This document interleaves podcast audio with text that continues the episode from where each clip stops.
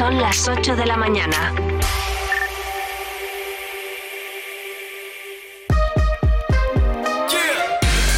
Vive Burgos con María Cristóbal.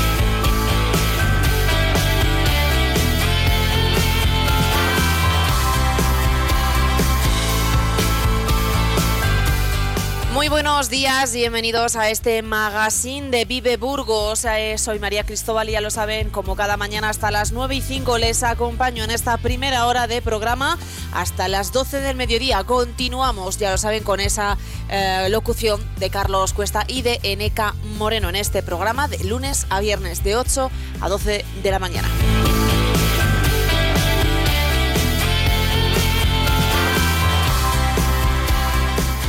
Oscar Puente cifra en 1.300 millones la reapertura del tren directo. En una intervención en el Senado, el ministro de Transportes ha detallado que el coste de reparar el túnel asciende a 50 millones, a los que habría que sumar otros 450 para arreglar la vía y 800 más para electrificarla. Unas cifras en respuesta al senador burgalés Javier Lacalle que dirigía la pregunta al ministro eh, en el Senado.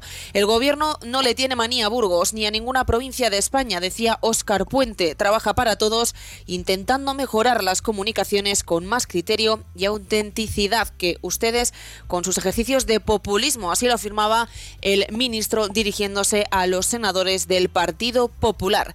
La calle respondía a esto último y señalaba que no se trata de demagogia ni de populismo, sino de realidades de la situación que vive la provincia de Burgos vamos a escuchar qué respondía exactamente el ministro Óscar Puente a la pregunta de qué pasa con las infraestructuras de Burgos. Teniendo en cuenta que ha sido usted alcalde de Burgos entre los años 2011 y 2019, los peores años de la historia de las infraestructuras de la provincia de Burgos de ningún gobierno de nuestra democracia.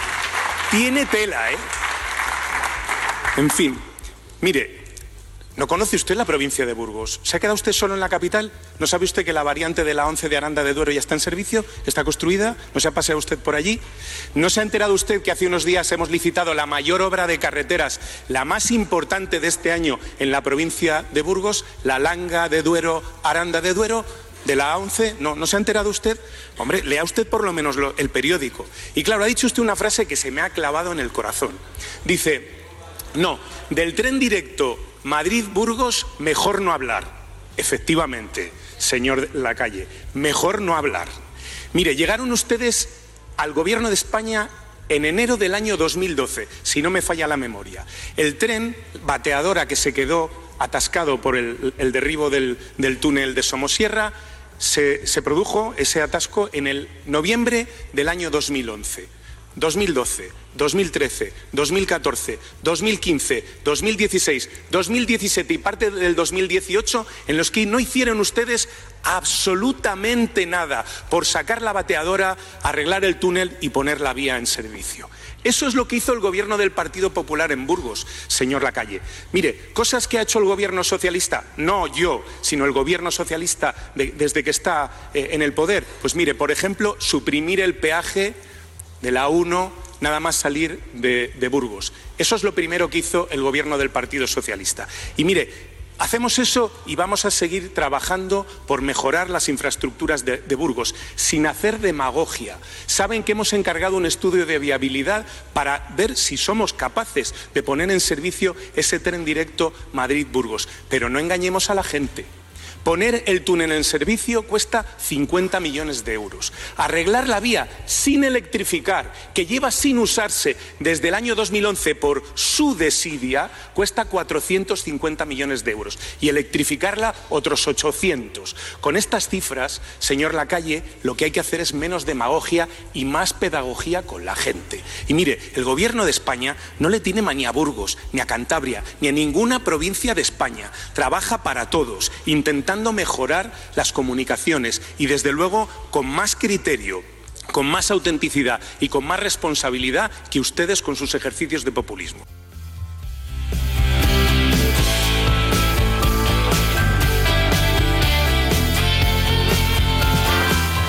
Y ante esta respuesta, nuestro tema de portada de hoy será la entrevista con Javier Lacalle, senador del Partido Popular en Burgos, para repasar esas respuestas del ministro y el balance de la jornada de ayer en el Senado.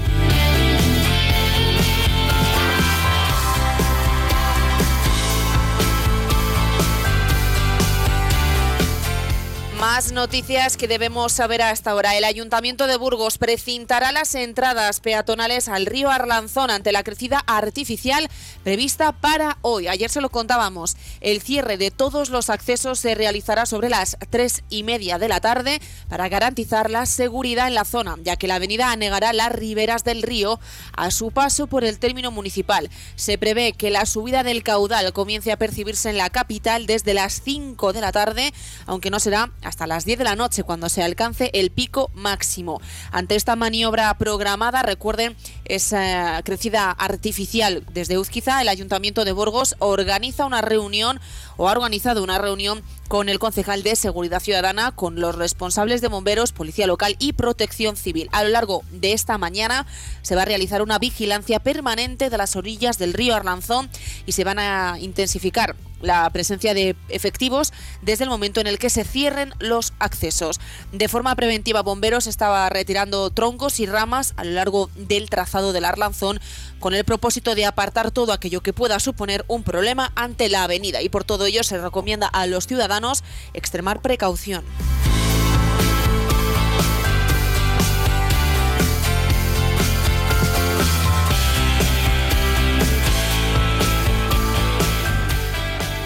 Diario de Burgos además hoy informa de que se ha archivado la causa por el incendio de la Arlanza. La jueza de Lerma decreta el sobreseimiento provisional al no poder determinar si el fuego comenzó por la acción de la cosechadora o del tractor donde la persona descargaba el cereal.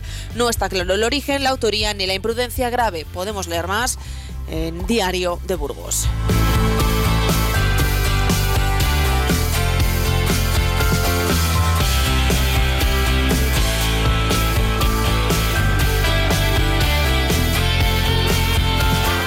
El concejal de licencias, Ignacio Peña, ha asegurado que ya son favorables los informes de bomberos y arquitectura para el Hospital de la Concepción. Solo falta el jurídico. Una vez se obtenga esta licencia, el Ministerio de Cultura ya puede sacar las obras del hospital a concurso. Es un paso importante en este proyecto, dado que la obra del Ministerio de Cultura podrá sacar esas obras a concurso y se prevé que tenga la licencia este mes. Escuchamos a Ignacio Peña. Evidentemente repercute, en el pago de la tasa. A mayor presupuesto, mayor importe de la tasa. Se ha dado instrucciones por parte de, bueno, de jefatura de licencias a los técnicos todo parece indicar que este mes de febrero vamos a tener concedida la licencia de la Concepción. Se está pendiente, eh, bueno, pues eh, realmente falta también el informe jurídico, pero digo que por el servicio de licencias reitero que se ha asumido el compromiso de tener eh, firmada y concedida la licencia este mes de febrero.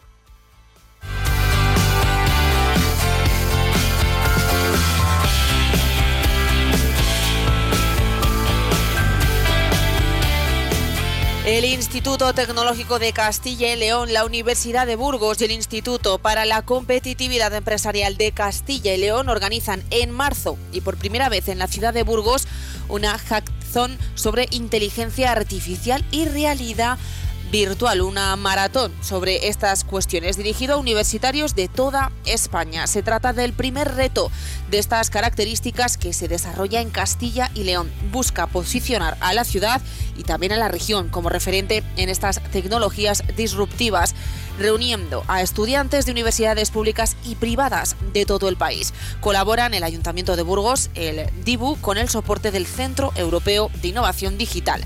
El mismo Hackathon, esa maratón del hack con inteligencia artificial y realidad virtual, va a tener lugar los días 8 y 9 de marzo en la Estación de la Ciencia y la Tecnología de la capital burgalesa.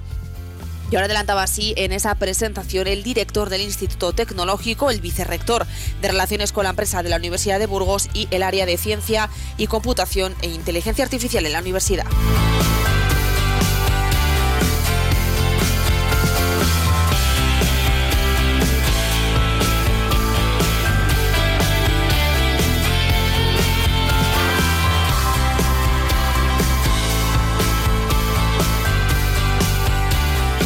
30 establecimientos participan en la feria de estocaje. Se va a celebrar del 1 al 3 de marzo en el claustro del Monasterio de San Juan. Estará organizado por las asociaciones de comerciantes de la zona G y el centro de Burgos. La entrada cuesta o costará un euro, pero los participantes entrarán con esa entrada en el sorteo de vales descuento. Los explicaba el concejal de comercio, Raúl Martínez. Estamos de, acuerdo en que es un aliciente y que bueno tanto a los comerciantes en su manera de, poder de poder liquidar los stocks que les ha quedado como a como a los ciudadanos pues pues bueno pues pues es una feria que, que es llamativa y que es verdad que tiene buena respuesta. Esperemos que este año haga un poco mejor que el año pasado.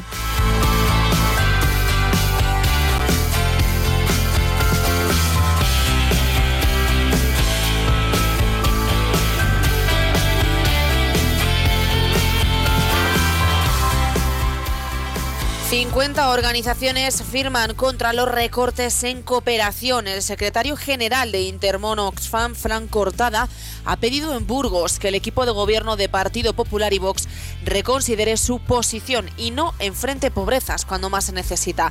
Ha pedido al bipartito que recapacite tras defender que Burgos ha sido tradicionalmente una ciudad ejemplar en su apoyo a la cooperación, destinando el 0,7% de su presupuesto en muchos ejercicios y en algunos casos se llegaba incluso al 1%. Mostrar nuestra preocupación por unos recortes en un momento que resulta paradójico, cuanto menos, porque estamos en un momento de coyuntura donde si algo está ocurriendo en el mundo es que las necesidades son abrumadoras, lo que hay que hacer es redoblar los esfuerzos. Estamos hablando de que hay 400 millones de personas en el mundo que requieren de asistencia humanitaria, contextos como Gaza, como Ucrania, como Yemen como República Centroafricana. Estamos hablando de que en los últimos cuatro años vuelve a crecer el hambre severa. Estamos hablando de que hay, hay 783 millones de personas en situación de hambre, 122 millones más que hace cuatro años. Estamos hablando de regresión de derechos, estamos hablando de unas desigualdades galopantes, estamos hablando de una brecha de género, estamos hablando del impacto de la crisis climática y frente a todas estas necesidades que se incrementan, lo que vemos es una decisión que va en la dirección contraria, que va en la dirección de unos recortes cuando más se necesita esa financiación. Y lo decía Daniel, lo decía Sonia, sorprende más en un contexto como el de Burgos, una ciudad que durante los últimos 30 años ha sido ejemplo de una ciudad solidaria, comprometida, una ciudad que incluso ha ido por encima de ese 0,7 y que en momentos determinados ha marcado ese compromiso de ese 1% del presupuesto del ayuntamiento. Eh, una ciudad que fue además donde se presentó justamente la nueva ley de cooperación al desarrollo sostenible y a la solidaridad global. Y yo me gustaría pensar que esa decisión de recorte no es una decisión compartida, justamente por una ciudadanía que si algo está orgullosa es de ese compromiso de lo social de la administración local. Estos días he escuchado algunas argumentaciones del por qué se había hecho ese recorte, argumentaciones que no puedo comprender, que no puedo entender. Se ha hablado de que no es competencia del ayuntamiento, cuando si algo caracteriza a la cooperación española es justo el peso y esa seña de identidad de la cooperación descentralizada, de las comunidades autónomas, de las diputaciones, de los ayuntamientos, una cooperación descentralizada que es la envidia de otras cooperaciones europeas que han intentado emular justamente ese modelo de complementariedad. Y además sobre esto, el portavoz del PSOE en el Ayuntamiento, Daniel de la Rosa, quería poner sobre la mesa ese argumento que considera especialmente poderoso, ya que no encaja bien que Vox justifique el recorte de alrededor 500.000 euros. Hay otras organizaciones que actúan en el ámbito local que necesitan más dinero cuando el consistorio es capitalino y se va a disponer este año de 70 millones de euros en remanentes de tesorería, de recursos que no se ejecutaron el pasado ejercicio. Así lo decía Daniel de la Rosa.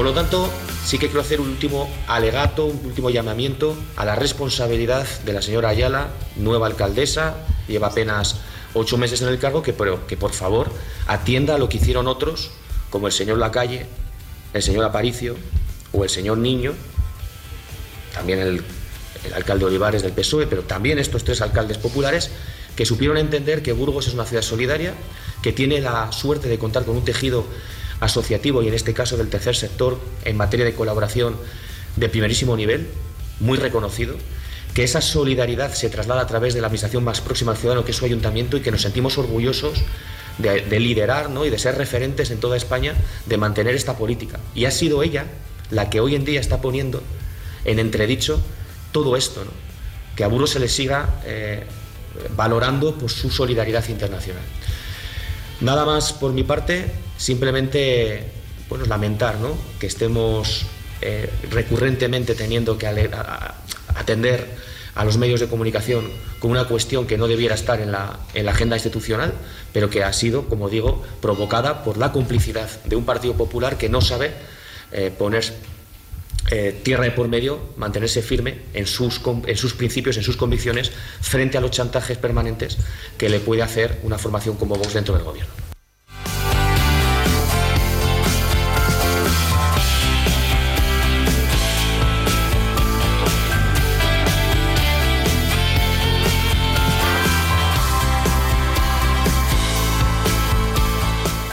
Sucesos, cuatro detenidos por delitos en el ámbito intrafamiliar. La primera de las detenciones tuvo lugar el pasado viernes 16 de febrero cuando un aviso al servicio de emergencias alertaba de insultos, agresiones y amenazas en un piso de la calle Burgense. Allí se encontraban a una mujer de 22 años con síntomas de haber sufrido una agresión y que aseguró vivir bajo una amenaza constante por parte de su pareja, un hombre de 23 años que fue detenido.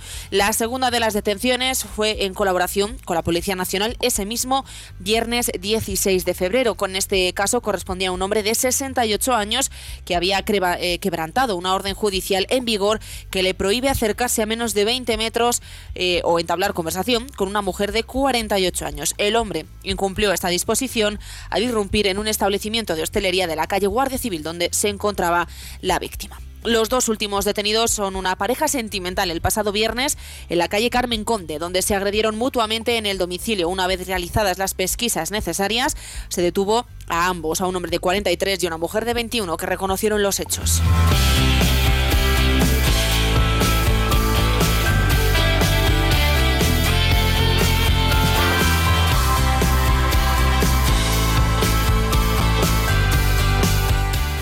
Lo largo de 2022 fueron 73 las detenciones practicadas por la policía local en referencia a estos delitos, incrementándose a lo largo del pasado año hasta las 85. En lo que va de año son 12 las detenciones practicadas en relación a los delitos de violencia intrafamiliar. El pasado año, en este mismo periodo, fueron 23.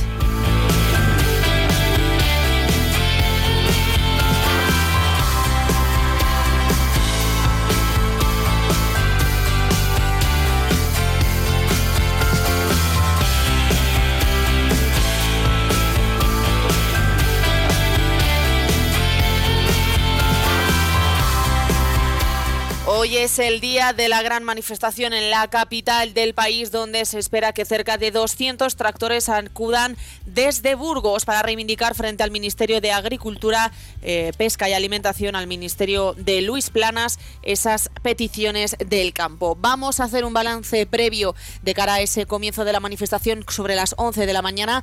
En, un escaso, en unos minutos tendremos a representantes de las principales OPAs para comentar esa jornada especial que se vive hoy en la capital del país.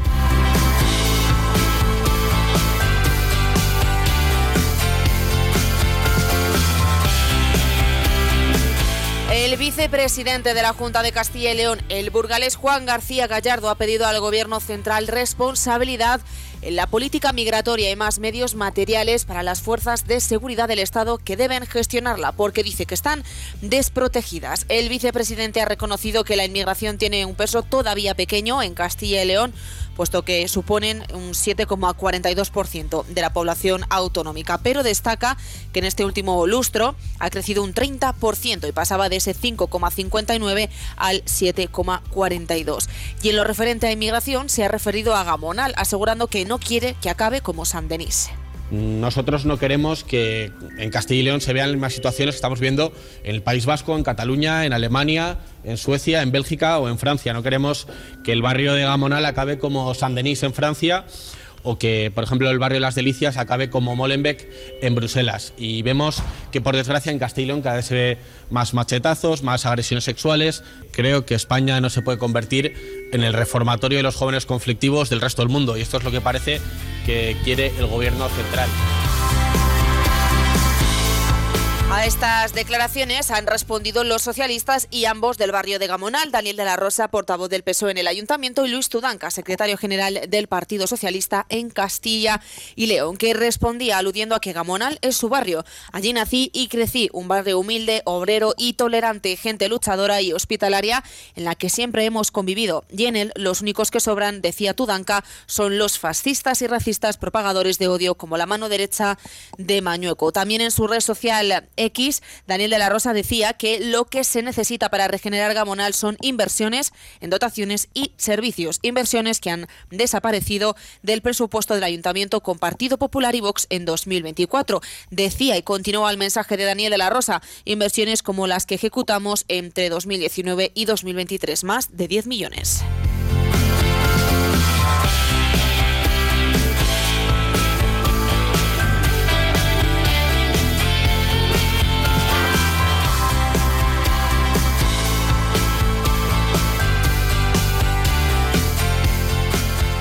CaixaBank y la Federación Provincial de Empresarios de Hostelería en Burgos han firmado un acuerdo para impulsar el sector de la restauración. La entidad, a través de su división especializada en food and drinks, comida y bebidas, ponía a su disposición más de 370 asociados adscritos a la Federación, productos y servicios especializados adaptados a las necesidades de bares, restaurantes y cafeterías. En el marco de este acuerdo se van a programar conferencias relacionadas con el comercio electrónico, la digitalización y las plataformas de pago.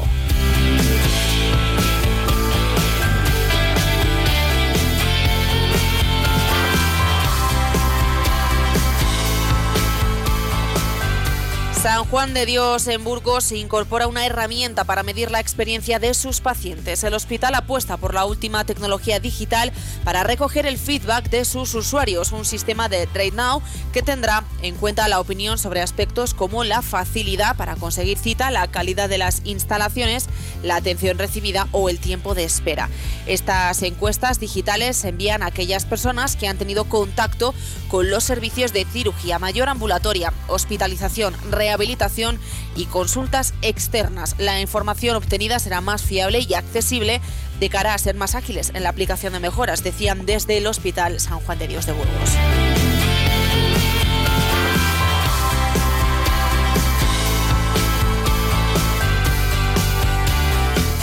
Campo Frío impulsa la logística sostenible con la incorporación a su flota de un camión tráiler 100% eléctrico en sus fábricas en Villaverde de Madrid y Torrijos, en Toledo, con el objetivo de reducir el impacto ambiental de su actividad logística. Además, apuestan por rutas de transporte sostenibles y una eh, renovación paulatina de su flota.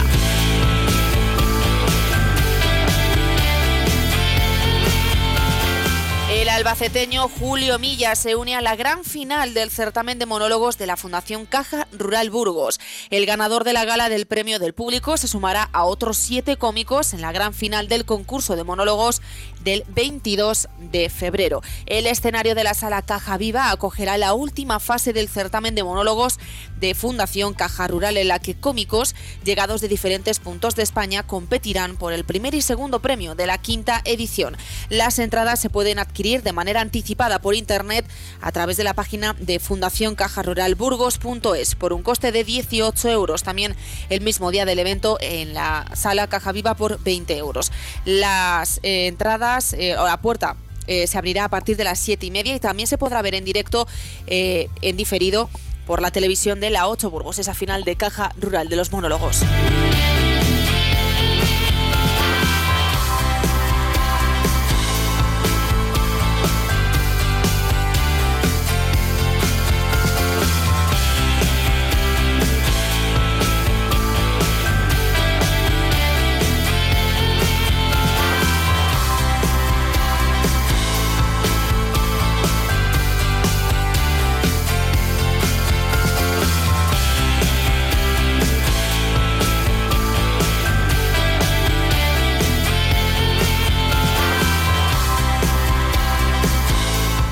La fotografía de José Manuel Navia protagoniza este jueves la actividad de Círculo Creativo. El reportero y profesor de fotografía José Manuel Navia va a ofrecer una conferencia dentro de la programación cultural de Fundación Círculo, en la que repasará su trayectoria con una parada especial en el libro Alma Tierra, que junto a una exposición itinerante del mismo título constituye un homenaje a la cultura rural y a su memoria. Estará acompañado por Juan Carlos Gallego, uno de los responsables del Club de Fotografía de Círculo Creativo.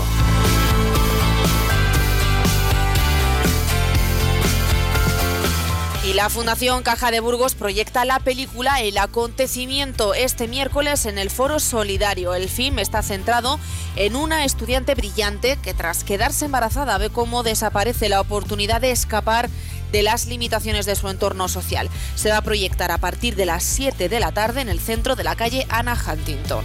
El ciclo se cerrará el miércoles 28 de febrero con el film Gaza Monamur sobre Isa, un pescador que de, de 70 años que está secretamente enamorado de Xiam, una mujer que trabaja en el mercado con su hija Leila.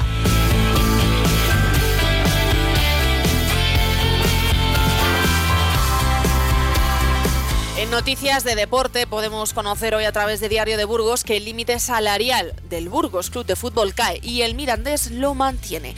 El conjunto blanquinegro pasa de los 7,1 millones con los que comenzó la temporada a los 5,5 que tiene en este momento. El de los rojillos aumenta alrededor de los 200.000. Además también podemos leer sobre los rejillos que su presidente dice que lo deja. Dice que está harto de la falta de apoyo para ampliar en Andúa.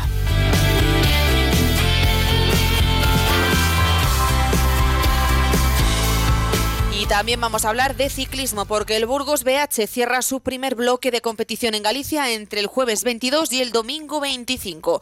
El intenso mes de febrero concluye con la disputa de O Gran Camino, una nueva cita para los escaladores tras la cancelación de gran parte de la Vuelta a Andalucía. Rubén Pérez, director deportivo, cree que el equipo llega bien. El equipo creo que está bien. Venimos, la verdad que hemos empezado con un, hemos tenido un inicio bastante duro por culpa de algún que otro virus. Y bueno, parece que ya están recuperados los chicos y bueno, vamos con muchas ganas e ilusión eh, a nuestra segunda casa.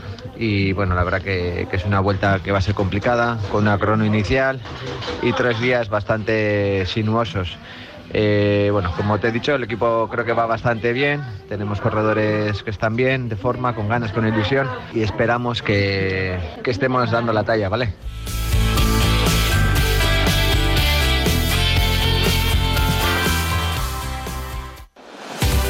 Plaza Inmobiliaria. En calle San Lesmes 2 y en calle Santiago Apóstol 33, Gamonal, patrocina el tiempo. La información del tiempo hoy nos informa de intervalos nubosos, de nubes altas tendiendo a nuboso o cubierto con nubosidad media y alta, sin descartar precipitaciones débiles y dispersas. Las temperaturas máximas en descenso y los vientos variables flojos en general. Habrá alguna racha fuerte en el noreste. Máximas de 14 grados en Burgos, similares en Aranda de Duero 15 y subirán a los 19 grados en Miranda de Ebro. Y recuerden que como decíamos en el servicio informativo de las 8 menos 10 de la mañana, eh, las temperaturas comenzarán a bajar notablemente a partir de mañana jueves.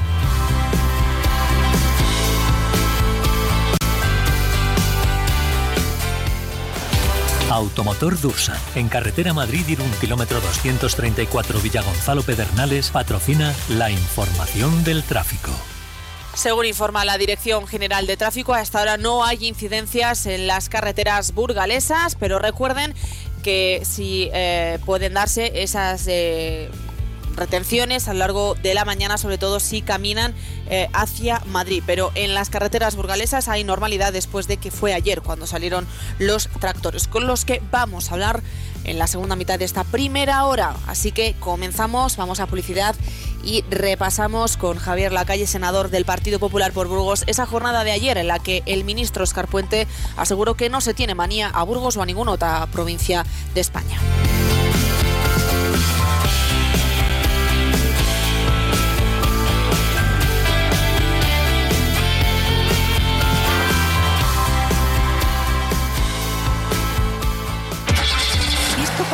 Que dure kilómetros? Este mes en Dursan, enamórate de tu coche de ocasión y nosotros te regalamos dos años de mantenimiento gratis, porque las historias de amor duraderas son las que se cuidan. Visítanos en Dursan, carretera Madrid-Irún, kilómetro 234, en Burgos y consulta condiciones en automotordursan.com. No es nuevo, es Dursan. En Plaza Inmobiliaria nos hemos especializado en ti. Si necesitas comprar, alquilar, vender, traspasar o cualquier otra operación, en Plaza Inmobiliaria hablamos tu idioma. Somos incansables, serviciales y únicos. Tenemos la misma prisa que tú, te damos importancia y estamos a lo tuyo. Plaza Inmobiliaria, quedamos en tu casa. Ven a vernos a calle Santiago 33 o San Lesmes 2.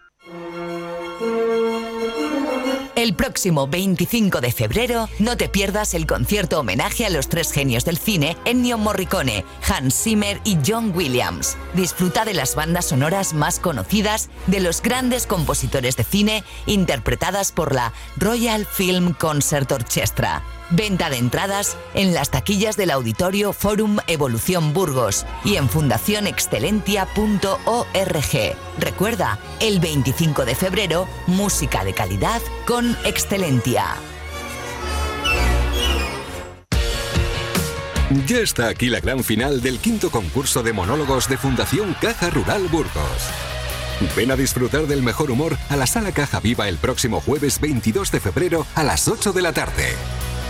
Compra tu entrada en www.fundacioncajaruralburgos.es.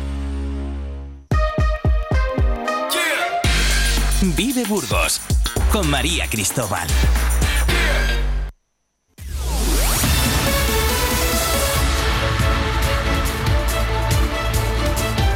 8 y 32 minutos de la mañana y comenzamos, como decíamos, con este tema de portada en el que queremos hablar y repasar lo que se vivió ayer en el Senado. Hemos escuchado en los primeros minutos de este programa la intervención del ministro Oscar Puente respondiendo a las preguntas del senador del Partido Popular por Burgos, Javier Lacalle, en lo referido a qué pasa con las infraestructuras de Burgos. Hacía referencia al tren directo y a las diferentes autovías. Y hemos escuchado cómo el ministro Oscar Puente cifraba en 1.300 millones de euros la apertura del directo. A esto vamos eh, a responder de nuevo con Javier Lacalle, que está de nuevo en el Senado. Muy buenos días, Javier. Gracias por participar esta mañana. Pues muy buenos días y un saludo para todos los oyentes y gracias por la oportunidad para poder comentar efectivamente la animada tarde que tuvimos ayer con el ministro de Transportes aquí en el Senado. Decía el ministro Oscar Puente, no se tiene manía ni a Burgos ni a ninguna otra provincia de España, pero el sentimiento que se tiene, y así lo demostraba la manifestación multitudinaria que se vivió con esa plataforma cívica por las infraestructuras, parece apuntar lo contrario. Bueno, eso respondía precisamente a, claro, a la crítica que yo le había hecho, ¿no? Yo la verdad que estuve, eh, bueno, pues, eh, en fin, empleé un tono un tanto contundente, pues porque la situación de, Burgos en los últimos años es completamente insostenible en lo que se refiere a las infraestructuras de comunicación, a las infraestructuras de transporte. Lo cierto es que está todo completamente paralizado y desde el gobierno no se hace absolutamente nada. Yo le diré decir en un determinado momento que efectivamente si nos tenía... Eh, si nos tenía a los manías los burgaleses, eh, por qué cada vez que gobierna el Partido Socialista en Madrid se paralizan todas esas inversiones en, las autovías y en los ferrocarriles de la provincia de Burgos. Y, bueno, pues él decía lo evidente, lo negaba, pero, pero claro, no consiste en negarlo de palabra. El problema es que luego no se corresponde con los hechos. Y así tenemos, pues como bien decía, pues los distintos tramos de las autovías de, la, la 11, la autovía del Duero, la autovía del Camino de Santiago entre Burgos y La Rioja o la autovía hacia Santander, hacia Aguilar de Campo, pues lo tenemos completamente paralizado y, esto no puede ser. Estamos en una, eh, yo creo que en un núcleo o una situación geográfica estratégica dentro del norte de la península, norte, este, sur, eh, bueno, digamos el norte-sur de, Madrid a, Cantabria y también del este al oeste entre Cataluña y, Galicia. Y sin embargo no se corresponde esa situación estratégica que tenemos con unas comunicaciones que van teniendo ya casi todas las provincias y que a nosotros se nos niega. Esto es lo que puse ayer en, en evidencia. El, bueno, yo creo que le molestó bastante que le contásemos las verdades del barquero, si me permite la expresión, en vivo y en directo, pero, pero desde luego tenemos que insistir porque no, no, no pueden seguir las cosas como, como las tenemos en estos momentos en la provincia, ¿no? De hecho, acabamos de escuchar, ¿no? Se refería a que Burgos tiene posiciones estratégicas. Se peca quizá de pensar que el tren directo es una línea exclusiva para los arandinos y que no eh, se tenga ese mapa concreto y amplio que se refiere a que es una línea también importante para la capital del país, para Madrid. Es que es una línea fundamental para toda la península ibérica. Estamos hablando del corredor central, esa unión entre Algeciras y Bilbao. Es decir, que es que no solamente es que sea positivo efectivamente para, para la zona de la ribera, que, de una forma directa, pues eh, eh, lógicamente le beneficiaría, y para Burgos, sino para toda España. Es decir, el tráfico que viene desde el puerto de Algeciras, desde toda la zona eh, sur, la, más al sur de toda la península, tiene que tener una conexión directa por la línea, por línea recta, con el gran puerto de Bilbao. Y eso evidentemente pasa por una vía paralela a lo que es la Nacional 1. Es decir, desde Burgos a Somosierra, pasar por Aranda, perdón, desde Madrid a Somosierra, pasar por Aranda, llegar a Burgos y luego continuar hacia el País Vasco. Por eso no estamos hablando solamente del ferrocarril directo Madrid-Burgos. Este ferrocarril directo Madrid-Burgos es una parte de todo lo que es ese corredor central de la península ibérica. Y esto es lo que no quiere ver el gobierno de España cuando los hechos y la realidad y el sentido común dice justo todo lo contrario, ¿no? De hecho, volvemos a repasar esas cifras. 1.300 millones hacía referencia a que poner en servicio el túnel cuesta 50, arreglar la vía sin electrificar 450 eh, millones y electrificarla otros 800. Eh, son ¿Cuánto de reales son estas cifras, si me permite hacer la pregunta? Bueno, pues es una pregunta excelente porque es lo que nosotros también nos preguntamos. Es decir, esas cifras, ¿de dónde las saca el ministro? Es decir, se, corresponde, se supone que si el ministro ha hablado de esas cifras es porque tiene algún soporte documental. Y, ya le adelanto, y además en primicia, porque, porque lo haremos a lo largo de esta mañana, que vamos a registrar esta misma mañana aquí en el Senado pues una serie de, de, de iniciativas parlamentarias para solicitar precisamente la documentación en la que se ha basado el ministro para aportar esas cifras. Aquí no se trata de hablar por hablar, se trata de que efectivamente eh, la documentación que pueda tener, si la tiene, porque no lo tenemos claro, pero esa documentación que presuntamente le ha servido para dar las cifras que, que, daba ayer por la tarde, bueno, eh, queremos tener acceso a ello y tenemos derecho como parlamentarios, como representantes de los burgaleses, tenemos derecho a eso. Por eso ya le anuncio que esta misma mañana vamos a hacer eso, vamos a registrar eh, dos, tres preguntas y también vamos a, otra iniciativa solicitando documentación. La documentación que tenga el Ministerio en estos momentos, en la que se ha basado el Ministro, como digo, para poder dar esas cifras. En todo caso, son unas cifras eh, que, bueno que hay que coger eh, yo creo que, de una forma pues muy muy prudente podrá ser un poco más podrá ser un poco menos pero mire al final que sea mucho o poco dinero depende de la rentabilidad social y económica que eso tenga después porque claro creo que nadie se cuestiona la barbaridad de, inversión que se está haciendo en determinados lugares de, Cataluña o, del País Vasco. Y, yo eso no lo critico. Yo lo que critico es que se invierta allí y no se invierta en nuestra tierra, que no se invierta en Burgos. Con lo cual, si en otros sitios y otras iniciativas se están haciendo, se está invirtiendo, y repito, cuando aquí es algo estratégico, en clave península, no solamente lo que nos afecta a Burgos, al norte de la, de, la Comunidad de Madrid y aparte de Segovia, bueno, pues, pues evidentemente habrá que apostar por la solución que, que, que, que, proceda, que sea que tenga una rentabilidad, eh, con, que sea bueno pues una inversión económica acorde con la rentabilidad social y, también pues, pues, mercantil por todo lo que dinamizaría eh, en fin, pues eh, todo ese transporte y eso es lo que queremos tener. Entonces, bueno, vamos a registrar esas iniciativas y esperamos que en las próximas semanas se nos pueda trasladar esa documentación que lógicamente cuando la tendremos, cuando la tengamos, pues lo pondremos a disposición de, todos los burgaleses a través de ustedes, a través de los medios de comunicación. Eh, en este estudio de viabilidad que de nuevo se ha vuelto a plantear para eh, la reapertura del directo, eh, la ciudadanía ¿no? también pone muchas veces de manifiesto que la viabilidad y, la efectividad de esta línea es innegable, ¿no? que quizás echan en falta más acciones certeras y menos informes para viabilidad que ya se tiene testada y comprobada. Es que esto es la esto es la realidad. Vamos a ver, el gobierno del Partido Socialista no tiene ninguna voluntad de, de, invertir, de poner en servicio esa línea de ferrocarril y al final lo que se dedica pues es a marear la perdiz eh, y marearnos a todos los ciudadanos hablando de informes, contra informes, más informes e informes que completen los anteriores. Y, así está, para tener un discurso político y que los parlamentarios socialistas de Burgos pues puedan eh, intentar eh, aparentar que algo está haciendo el gobierno, pues, pues se dedican a, pedir informes, gastar dinero en, informes y más informes que no aportan absolutamente nada diferente a los estudios que ya se hicieron con anterioridad. Yo quiero recordarle que eh, hubo un estudio que presentamos en junio del año 2018, hecho por una de las principales consultoras a nivel internacional, que hicimos entre las distintas administraciones públicas, entre Diputación, Ayuntamiento, todo el sector empresarial, la Cámara de Comercio, la Federación de Asociaciones Empresariales de Burgos y también todos los responsables de la Ribera del Duero. Eh, este estudio, que realizamos durante más de un año, y repito, por consultores especializados desde el punto de vista económico y desde el punto de vista de, de ingeniería, esto lo presentamos el anterior presidente de la Diputación y quien les habla eh, la segunda semana de junio del año 2018, es decir, pocos días después de, la famosa moción de censura.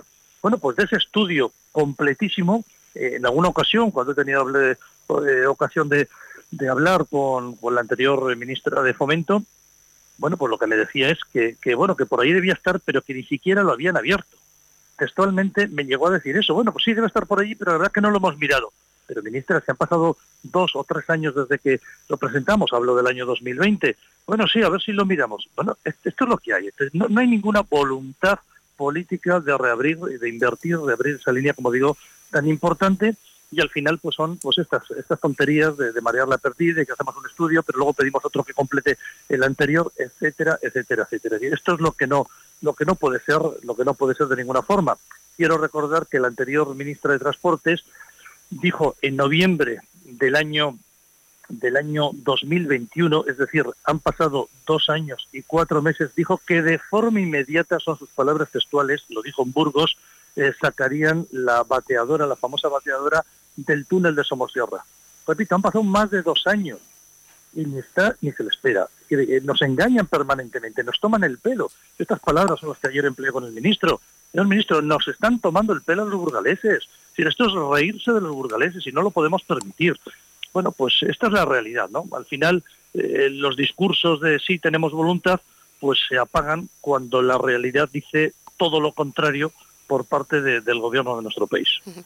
Ayer en este mismo programa, de cara a ese análisis previo también de esa eh, declaración y esa pregunta que se iba a realizar en el Senado por la tarde, hablábamos con el alcalde de Aranda de Duro sobre este concepto, sobre esas preguntas al ministro. Nos decía lo siguiente, me gustaría que escuchara lo que decía Antonio Nilaje sobre esa cooperación que esperaba y desea de entre el Partido Popular y PSOE.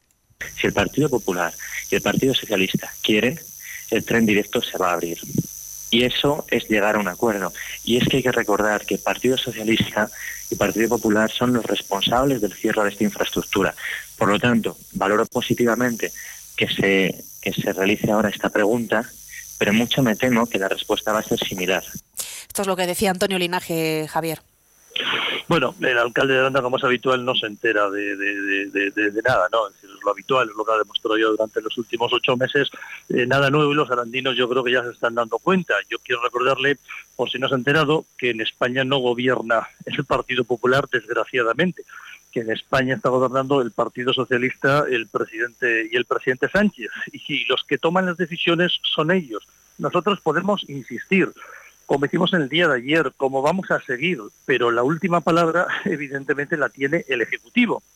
Por eso lo que tiene que hacer es ser menos condescendiente con sus amigos eh, socialistas y, realmente reivindicar que se proceda a invertir en, ese lugar, ¿no? Porque es lo que dice de palabra, pero luego siempre les está haciendo la gracia oportuna y desde luego no reivindica lo que tiene que reivindicar. además hay cosas que él veía muy fácil, y esto que al final son malos todos, eh, menos yo, no, no, no, no. Es decir, al final eh, yo creo que, tiene que hacer eh, mucho más y que se está dando cuenta después de ocho meses que las cosas no son fáciles a la hora de gestionar una administración pública y desde luego no puedo repartir culpas de forma indiscriminada. Repito, en España quien gobierna desde el año 2018 es el Partido Socialista Obrero Español con los comunistas de, de Sumar. Y por cierto, pues si tampoco se ha enterado, fue precisamente en, marzo del año 2011 cuando se cerró ese ferrocarril, gobernando también el Partido Socialista, el presidente Zapatero con el ministro eh, el ministro Pepe Blanco. Entonces, bueno, yo esto simplemente se lo aclaro porque porque veo su desconocimiento y no vale que todo el mundo es malo menos yo. No, evidentemente aquí hay que hacer mucho más que palabras y él es el primero que debiera estar y creo que no lo está haciendo. Javier Lacalle, senador eh, del Partido Popular por Burgos, eh, gracias por atendernos desde el Senado donde continuará la sesión hoy. Pues aquí efectivamente vamos, vamos a seguir con distintas eh, iniciativas y como digo, pues desde luego vamos a seguir insistiendo, registrando esas iniciativas para completar toda la documentación, toda la información en el día de ayer y también trabajando, porque hoy hemos hablado más de, lo que es ese ferrocarril directo, pero, pero ¿qué vamos a decir de las, de las autovías? No podemos seguir sin autovía hacia Villafranca, Montes de Oca, hacia Belorado, no podemos seguir sin esa autovía por todo el corredor del Duero y por supuesto tenemos que ir algún día por, autovía, autovía completa desde Burgos hasta, hasta Cantabria, por la que vamos tantos y tantos miles de burgaleses durante el año, y esos tramos también están completamente paralizados. Bueno, pues ahí vamos a seguir. Luego, como digo, nos harán eh, más caso o menos caso por parte del gobierno socialista, por parte del presidente Sánchez, pero desde luego por insistir y por defender lo que tenemos que defender, que es a los que nos han votado, los que nos han apoyado, en definitiva los burgaleses, pues no va a quedar. El próximo 25 de febrero no te pierdas el concierto homenaje a los tres genios del cine Ennio Morricone, Hans Zimmer y John Williams. Disfruta de las bandas sonoras más conocidas de los grandes compositores de cine interpretadas por la Royal Film Concert Orchestra. Venta de entradas en las taquillas del Auditorio Forum Evolución Burgos y en fundacionexcelentia.org. Recuerda, el 25 de febrero, música de calidad con Excelentia. Para un amor que dure kilómetros? Este mes en Dursan, enamórate de tu coche de ocasión y nosotros te regalamos dos años de mantenimiento gratis, porque las historias de amor duraderas son las que se cuidan. Visítanos en Dursan, carretera Madrid-Irún, kilómetro 234, en Burgos y consulta condiciones en automotordursan.com. No es nuevo, es Dursan. Este sábado 24 a las 7 de la tarde en el Auditorio El Círculo, aquí nunca pasa nada. Obra de teatro que se adentra en el corazón de las mafias y de las estructuras judiciales. Una mirada valiente al caso Carioca, la trata de mujeres más importante del país, donde una jueza y una víctima desentrañan la verdad oculta. Consigue tus entradas por solo 5 euros en la web entradas.ibercaja.es. Más información en elcírculo.es.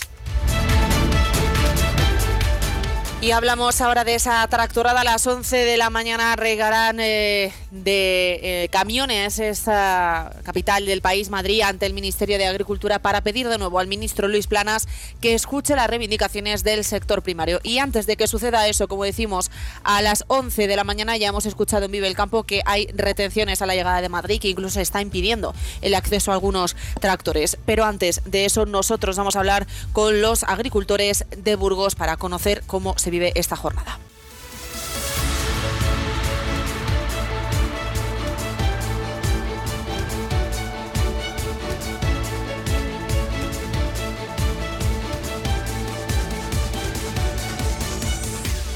Para hablar de esta manifestación y esta tractorada de la capital de España, vamos a comenzar el turno con Asaja Burgos, con su presidente Esteban Martínez. Muy buenos días. Buenos días, ¿qué tal? Bueno, día importante, Esteban, el de hoy en la capital eh, de Española. Hombre, por supuesto. Eh, vamos a ver, días importantes han sido también los anteriores, la manifestación de, del pasado miércoles para la manifestación del día 6. Eh, han sido días muy importantes y ahora, por supuesto, tenemos que ya estar en la capital, frente al ministerio, que es de donde eh, emanan muchos de los problemas que ahora mismo tenemos y que estamos pidiendo que se resuelvan. También el día 26 eh, nos manifestamos, como todos sabéis, eh, frente a la sede de la Unión Europea en Madrid, porque también otros tantos de los problemas que tiene este sector vienen de Bruselas. Entonces, bueno, días importantes en definitiva, el de hoy y el del próximo día 26. De cara a esta manifestación que, como decimos, dará comienzo en un par de horas, como a las 11 de la mañana en Madrid, frente a ese ministerio donde se congregarán todos los tractores que han salido estos días, ya este martes salían de Burgos cerca de 200 tractores. Desde Asaja también han salido tractores y agricultores, por supuesto. Sí, sí, claro. Bueno, aquí al final eh, en Burgos decidimos eh, ir en unidad de acción y hay agricultores de todas las organizaciones ah, de todas las organizaciones profesionales agrarias, hay agricultores que no pertenecen a ninguna que también se han sumado a esta movilización. En definitiva, tiene que ser así porque al final los problemas son para todos los mismos y las soluciones pues han de serlo de la misma manera, las mismas y las soluciones para todos. Eh, por tanto, bueno, esperemos que todo este movimiento de, tractores y toda esta movilización que este sector eh, está dando algo nunca visto, algo inédito. Yo no recuerdo jamás que haya habido un movimiento tan masivo a lo largo de la historia. Bueno, pues pensemos que o, esperemos que sirva para algo y sirva pues para, para, eh, para que el Ministerio y Bruselas eh, se avenga a, negociar aquello que no se hizo en el momento en el que se programó esta PAC. Bueno, pues esperemos que ahora se haga y ya de cara, incluso, digo más, a la PAC del 2027, que entrará en vigor en el 2027 probablemente, de la que ya se empieza a hablar, bueno, pues que esto sirva para que cuando esa PAC se negocie, cuenten con los verdaderos actores de esta película, que somos los profesionales del campo. De cara a esa reivindicación que se llevará a Bruselas el 26, no solo desde la tractorada que está convocada, como recordaba, sino también desde esa reunión que tiene el propio ministro de Agricultura, ha hablado de ese interés porque comunidades autónomas también eh, fortalezcan ¿no? esa unión dentro de lo que son las administraciones eh, en Bruselas, en este caso. En esta jornada en la que se convocan los agricultores frente al Ministerio de Agricultura, en este caso con Luis Planas, responsable de la cartera. ¿Se espera que de alguna manera hoy comparezca con los agricultores, que salga, eh, que hable con los propios afectados? Pues hombre, yo espero que sí. Eh, no obstante, eh, como ya casi todos sabemos, hay ya abiertas mesas de negociación para ver esas medidas que estamos pidiendo. ¿no? Ya la semana pasada, eh, por parte del Ministerio, se movió ficha, ya el ministro anunció alguna medida muy concreta, como eh, el mantenimiento del gasóleo agrícola, el bonificado que tenemos, se comprometió a revisar los seguros agrarios, se comprometió a no obligarnos a dejar barbechos, se comprometió a eliminar el cuaderno digital, o que sea de forma voluntaria. Bueno, una serie de cosas que ya se comprometió el ministro, pero es verdad que quedan temas de mucho calado todavía que no se han tocado y bueno, eh, espero que hoy eh, se, digne a atender a los eh, representantes de las organizaciones y si no lo hace así, eh, bueno, en definitiva, están ya previstas mesas de trabajo, se están dando ya pasos para llegar a acuerdos. Por tanto, bueno, no sé si es lo más importante, pero sería un gesto por su parte el que nos recibiera. Y estas movilizaciones, Esteban, de alguna manera están también trastocando lo que es el sector. Por supuesto, sabemos que la situación era asfixiante, se ha dicho así en varias ocasiones, pero de cara a esas movilizaciones, a seguir con la lucha, a movilizarse, en este caso en la capital, en la provincia burgalesa, se está notando también al de alguna manera que perjudique al, medio rural, pero pese a ello se sigue eh, reivindicando? No, no, no entiendo por qué tiene que perjudicar al medio rural. Al final, todo lo que se consiga en pro del sector primario creo que beneficia de manera directa al, medio rural. Creo eh, firmemente que somos los que mantenemos vivo el medio rural, agricultores y sobre todo ganaderos. Somos los que cuidamos el campo. ¿Alguien se imagina que no hubiera cultivos sembrados en el campo? ¿Qué sería esto? Esto sería, si no hubiera agricultura y ganadería, esto sería, bueno, sería insostenible. Los, los, los, animales, habría reptiles, habría de todo. Te quiero decir que es un sector básico y para nada, para nada, para nada esto está perjudicando al medio rural. Todo lo contrario, creo que todo lo que se consiga a favor de este sector, creo que es bueno, creo que es beneficioso, creo que es eh, mejoras en la renta de agricultores y ganaderos, que para eso, para eso estamos realmente, y luego lo que se consiga, digamos, eh, de manera eh, secundaria, que al final es un poco que nos permitan seguir produciendo alimentos de calidad y que no traigan de fuera alimentos contaminados con materias activas, creo que eso también beneficia al consumidor, consumidor de las ciudades y de los medios rural, de los medios rurales. Creo que esto perjuicio no trae a nadie, la verdad. Esteban, gracias y todas las fortunas, como decimos, en esta jornada intensa de Madrid. Pues muchísimas gracias.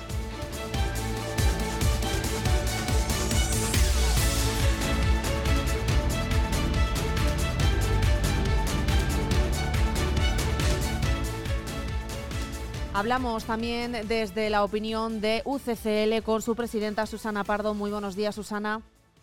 Hola, buenos días.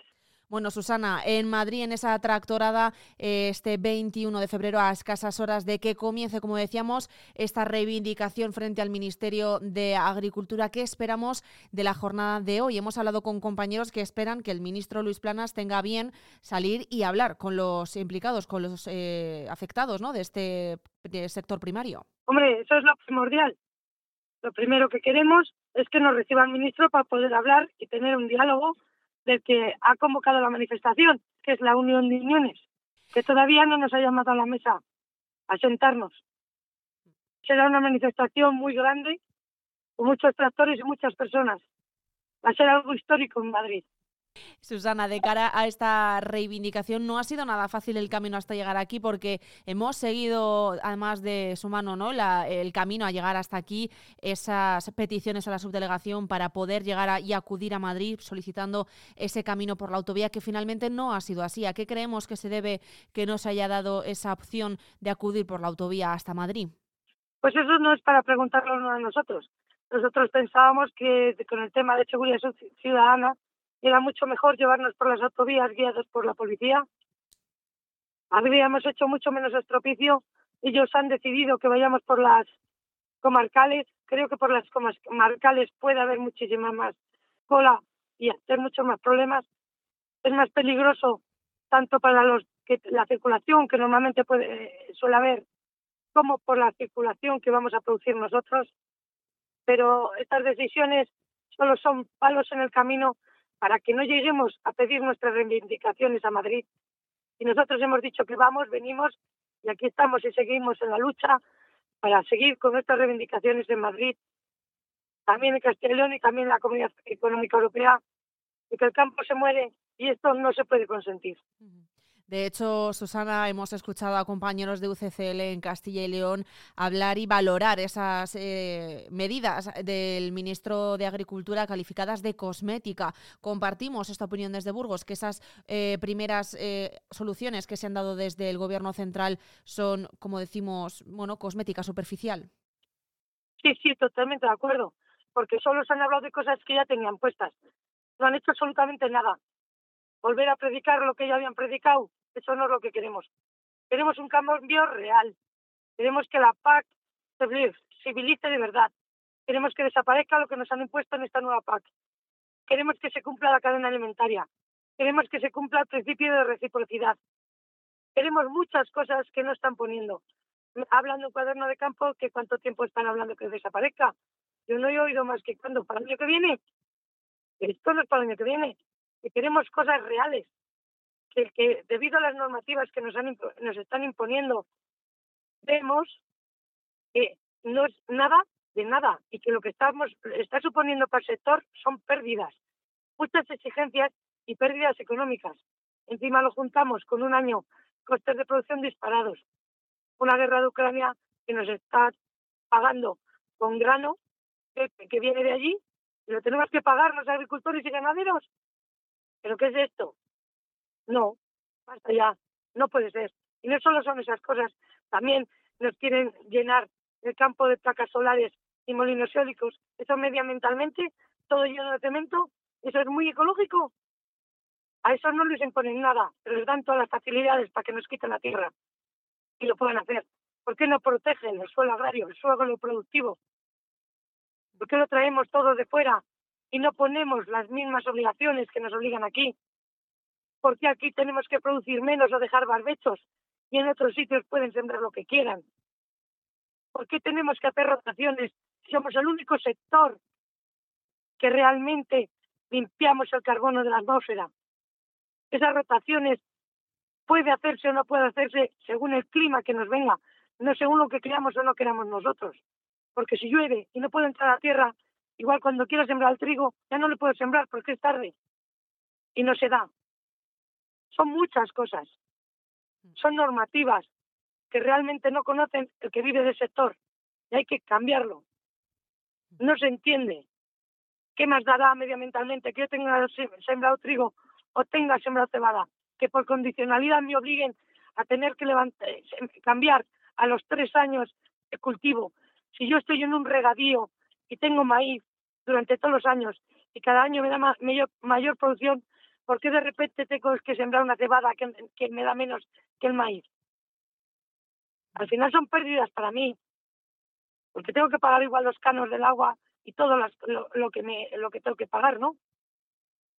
Pero me imponen lo que ellos quieren y tenemos que traer que el maíz transgénico de Estados Unidos, que aquí no lo puedo sembrar porque a algunos se le ha ocurrido es que no se puede sembrar porque hay que rotar obligatoriamente. Pues anda, dile tú una fábrica que al año que viene, en vez de hacer raduras, haga redondeles y tenga que cambiar todas las máquinas cada tres años. Susana, ¿Qué te parece? De todas las reivindicaciones. ¿Lo ves normal? No. De todas las reivindicaciones, decíamos, que hemos oído en todas estas jornadas en las que hemos seguido al pie del cañón, ¿no? Las reivindicaciones del sector primario eh, se extrapola y da la sensación, ¿no? Eh, sin miedo a equivocarnos, de que se tiene una sensación de que no se valora desde el propio gobierno, desde lo más cercano, el trabajo y las implicaciones que tiene trabajar en el campo. Vamos a ver, la sensación del sector es de agobio es de que quieren que cambiemos eh, a digital todo en, en un año. Que no se puede, que no sabes cómo funcionan las aplicaciones, que, que, que, no se, que igual sí que hay que mejorar y hay que innovar, pero en un proceso de 10 años. No se puede hacer en un proceso de, de, de, dos años, así, de y corriendo. No. ¿Por qué? Porque al final, ¿qué supone?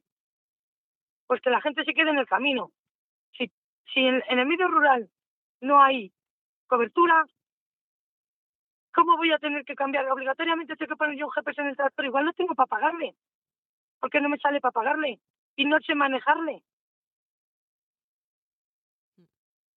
Es que son muchas cosas, imposiciones en poco tiempo que no se puede hacer así. Tiene que ir todo poco a poco.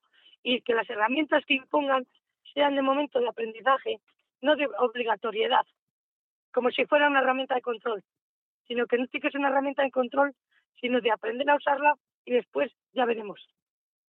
Susana, me gustaría para terminar preguntar sobre el futuro que se ve que tenga el campo de cara a todo esto, porque en las manifestaciones es verdad que se ha puesto cara y rostro a algunos agricultores jóvenes interesados en trabajar de esto del sector primario y que muchos de ellos también se ha puesto de relieve que lo ven complicado e incluso se echan para atrás por estas complicaciones. Y le hago la pregunta, ¿qué futuro tiene el campo hoy por hoy? Mira, si una cosa se ha visto interesante en estas manifestaciones, la cantidad de juventud. ¿Por qué? Porque ven ellos la desesperación del sector. Porque ellos son los que han invertido mucho dinero y ven que nos sacan para pagar. Que están llenos de préstamos y de deudas y no les dan más porque no les llega. Están desesperados. Han apostado por algo que debido a lo que está pasando se están ahogando. Ellos son los que están ahora Nunca se ha visto tanta juventud en las manifestaciones en el sector. Con eso yo creo que te digo todo. Eh, porque tienen que obligatoriamente estar cinco años cuando, ah, cuando se incorporan, pero si no da y no les llega para pagar, ¿qué hacen? Encima tener que devolver todo lo que les hayan dado. Se les han obligado a invertir muchísimo dinero, les obligan a ampliar tierras, les obligan a hacer muchas cosas que no pueden tirar para adelante. Y hay desesperación. Realmente desesperación, como te digo. No hablo en broma. Es una realidad. La pena es que todavía no lo vean los de allí. Aquí siempre se piensen, mira, van con un tractor caro. No, van con una herramienta de trabajo. Que no creo que en las fábricas lleven las antiguas máquinas que había antiguamente. También se habrán modernizado. Aquí el sector se está modernizando y sobre todo la juventud. Pero esa juventud de desesperación, impotencia y que no llega el dinero para, para poder pagar. Es un año entero lo que tardas en poder conseguir tener un sueldo. Y hablamos de un sueldo. Porque es que este año no les ha dado ni un sueldo, no tienen para comer. Susana. Buscar ayuda de los padres. Susana, te decíamos, eh, nada más que darte las gracias y buenos días, eh, deseando bueno también estar pendientes de esa tractorada, como decimos, de hoy en la capital del país. Gracias, buenos días. Buenos días, muchas gracias. Y que consigamos llegar a la meta y nos escuchen de una vez, pero escuchen la verdad de lo que queremos.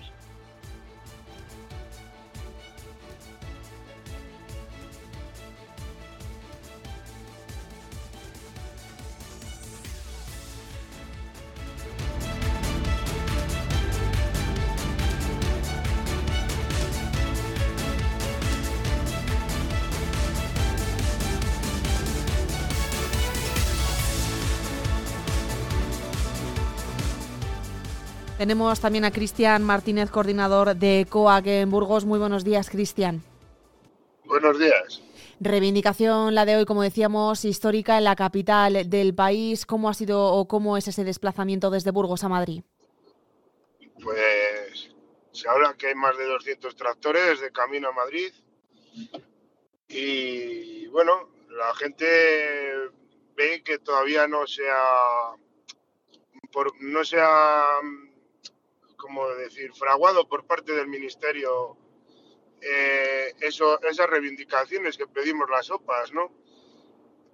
Eh, vemos como ellos fueron a Europa a negociar la nueva PAC, que es la que está hoy vigente, y quizá por unos o por otros, pues no, no nos dimos cuenta algunos de las consecuencias que iba a tener esta nueva PAC y es por lo que nos estamos quejando.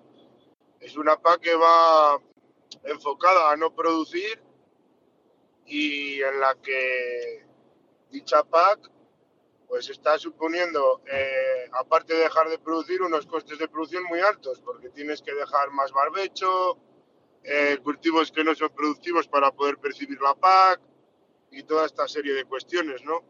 Eh, Cristian, eh, de cara a esa reivindicación en la que, como decíamos, 200 tractores han marchado a Madrid, a última hora, en la jornada de este pasado lunes, se tenía esa reunión con la subdelegación para solicitar ese permiso para circular por la autovía sin embargo, no solo no ha sido así, sino que encima se ha desviado por todas las comarcales. Pues bueno, ahí tenemos un, un compromiso más de, las administraciones con lo que le importa al sector primario, ¿no? Quieren que no seamos visibles de ninguna de las maneras.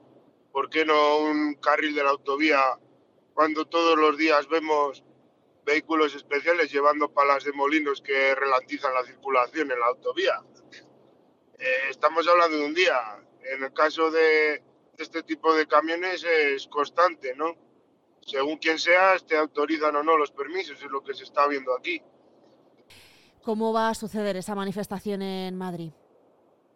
Pues bueno, va a ser una tractorada y una concentración frente al Ministerio y se van a hacer las reivindicaciones que ya sabéis y pues bueno, tampoco lo sé con mucha seguridad porque eh, a nivel provincial vamos a acudir allí, pero no somos nosotros los convocantes, simplemente vamos a acudir a apoyar dicha manifestación. Y después, porque ya hemos puesto de manifiesto en más de una ocasión que el campo no va a parar hasta que vea eh, las decisiones justas y que se piden todas ellas en esa realidad del campo de cara después de esa eh, manifestación del 21 y de esa... Estén firmadas en el BOE, claramente, porque un compromiso, si no está firmado, la palabra de los dirigentes, como bien es sabido, no vale de nada. Lo que queremos es un compromiso firmado. Como decíamos, de hecho, eh, se han mantenido reuniones eh, estos últimos días entre el Ministerio y las consejerías, en este caso de Castilla y León, intentando llevar una voz única también, igual que estáis haciendo las organizaciones agrarias, a Bruselas. Eh, ¿Es la solución esa, me refiero ¿no? a esas reuniones en las que el Ministerio se reúne con las consejerías, en este caso la última sin la participación de agrarios, sin agricultores o ganaderos? Bueno, pues yo creo que aquí deberían de formar parte los agricultores, los ganaderos, las OPAs, las consejerías y presionar al ministerio y si hace falta acompañarles a Bruselas y hacer valer lo que estamos pidiendo aquí en Bruselas, porque no olvidemos que la PAC es europea. eh, no sabemos con seguridad lo que se está haciendo en Bruselas, ¿no? Igual, si van tan decididamente, creo que no deberían de tener ningún problema en llevar un par de representantes de cada OPA a Bruselas, ¿no? O por lo menos de cada región. No veo ningún problema en ello. Otra cosa es que ellos se mojen a ello. Pero vamos, el Ministerio de Agricultura debería de ir acompañado a negociar de la mano de las OPAs a Bruselas, no cabe duda. Cristian, muchísimas gracias por atendernos. Buenos días. Bueno, buenos días.